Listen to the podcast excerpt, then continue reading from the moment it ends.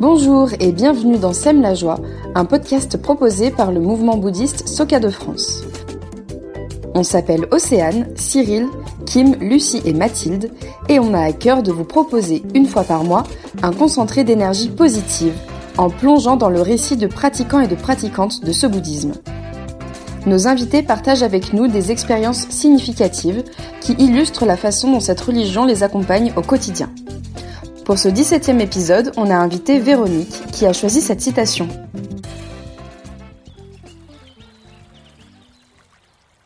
Face aux épreuves dans notre vie personnelle ou dans la société, si nous prenons une décision profonde et que nous nous dépassons continuellement afin de trouver une issue, avec la ferme conviction qu'il n'existe aucune difficulté que nous puissions surmonter, alors plus que jamais auparavant, nous pourrons puiser dans notre potentiel et créer l'espoir à l'endroit où nous sommes. Même si vous endurez les rigueurs de l'hiver, ne reculez jamais dans votre cœur.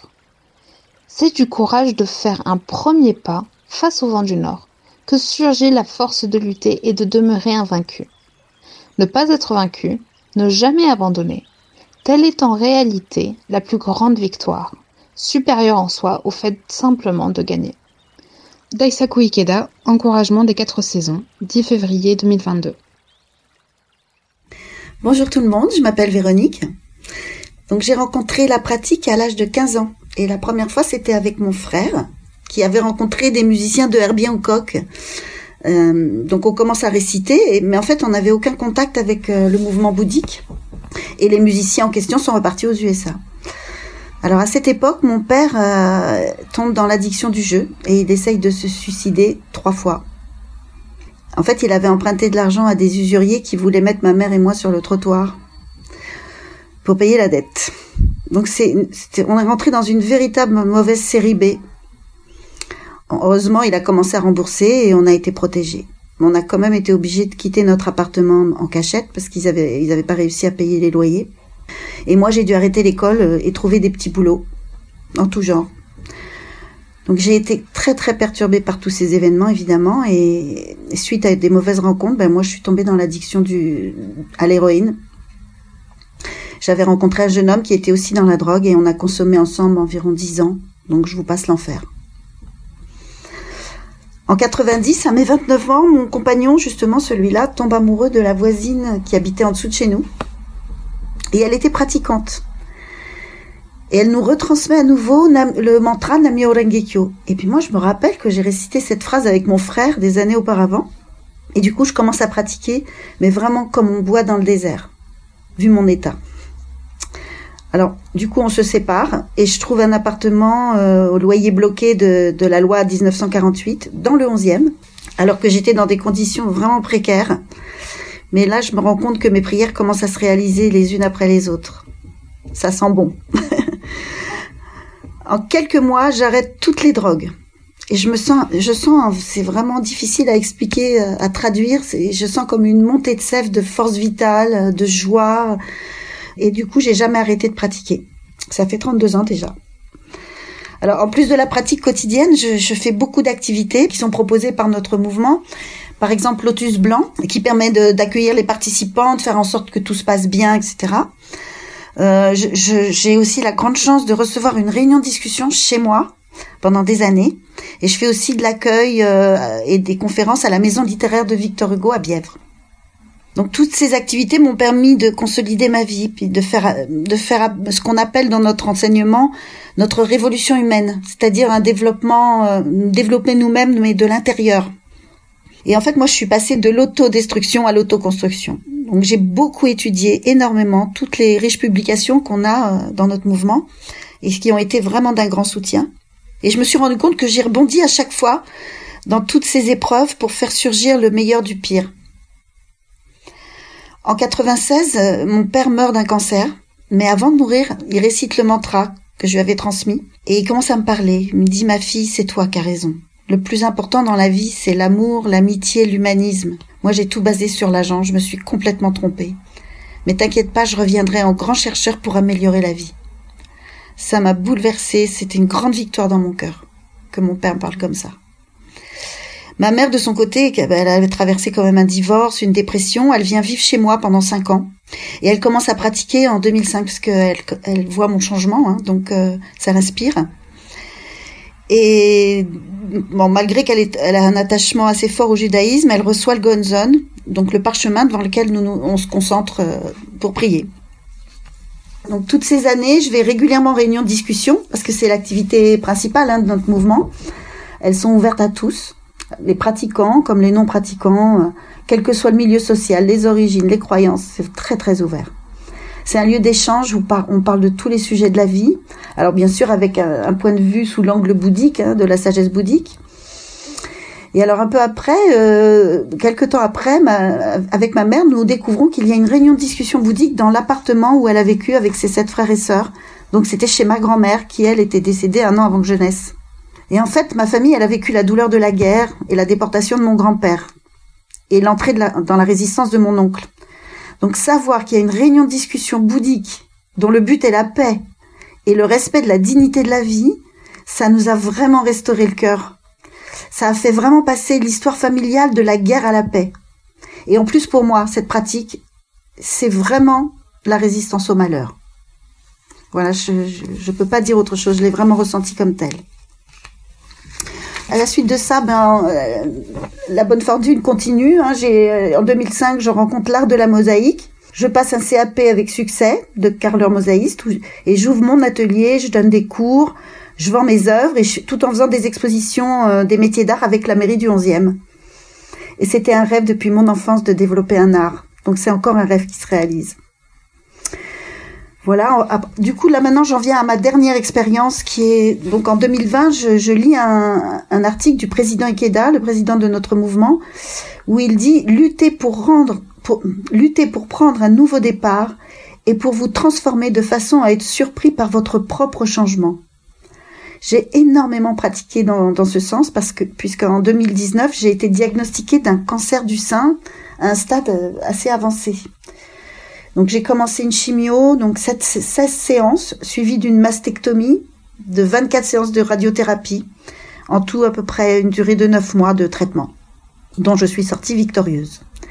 Donc j'ai eu un soutien extraordinaire de toute la communauté, la communauté bouddhique, et malgré le confinement. Mais en mars 2020, ma mère, qui est atteinte du Parkinson depuis à peu près 4 ans, est frappée euh, par le Covid, et elle meurt au bout de 3 jours dans son EHPAD. Malheureusement, j'ai pas pu la revoir pendant deux mois avant sa mort. Mais nous avons organisé une cérémonie des défunts par visio avec la présence de, il devait y avoir au moins 150 personnes, parce que tout le monde était en, en arrêt, euh, soit en télétravail, soit en arrêt de travail, et les gens étaient chez eux, donc euh, c'était magnifique. On l'a accompagné de manière magnifique. On n'aurait pas rêvé mieux. En plus, en bouddhisme, la mort, elle est vraiment considérée comme une période de repos comme quand on va se coucher euh, un soir et puis on se réveille le lendemain en pleine forme. Et ça, j'en suis convaincue.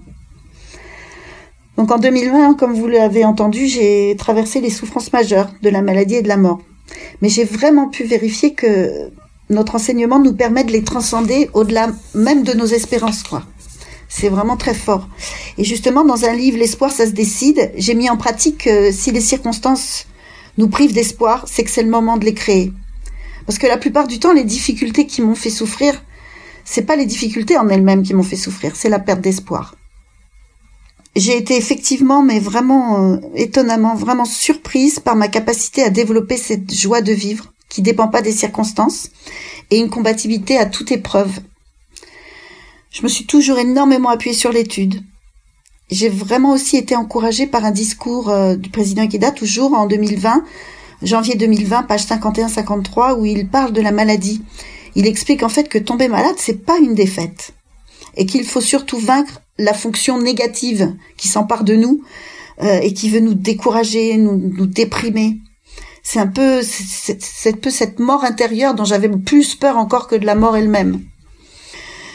Du coup, j'ai pu à mon tour soutenir beaucoup de personnes malades, dans mon quartier, au, travers bien sûr de la communauté bouddhique, mais aussi d'une association qui se dévoue aux personnes atteintes du cancer et qui propose des soins de support gratuits. Et donc il y a des, il y a des, des ateliers en tout genre comme la réflexologie, euh, massage, shiatsu. Euh, j'ai fait de la salsa là-bas et je continue d'ailleurs.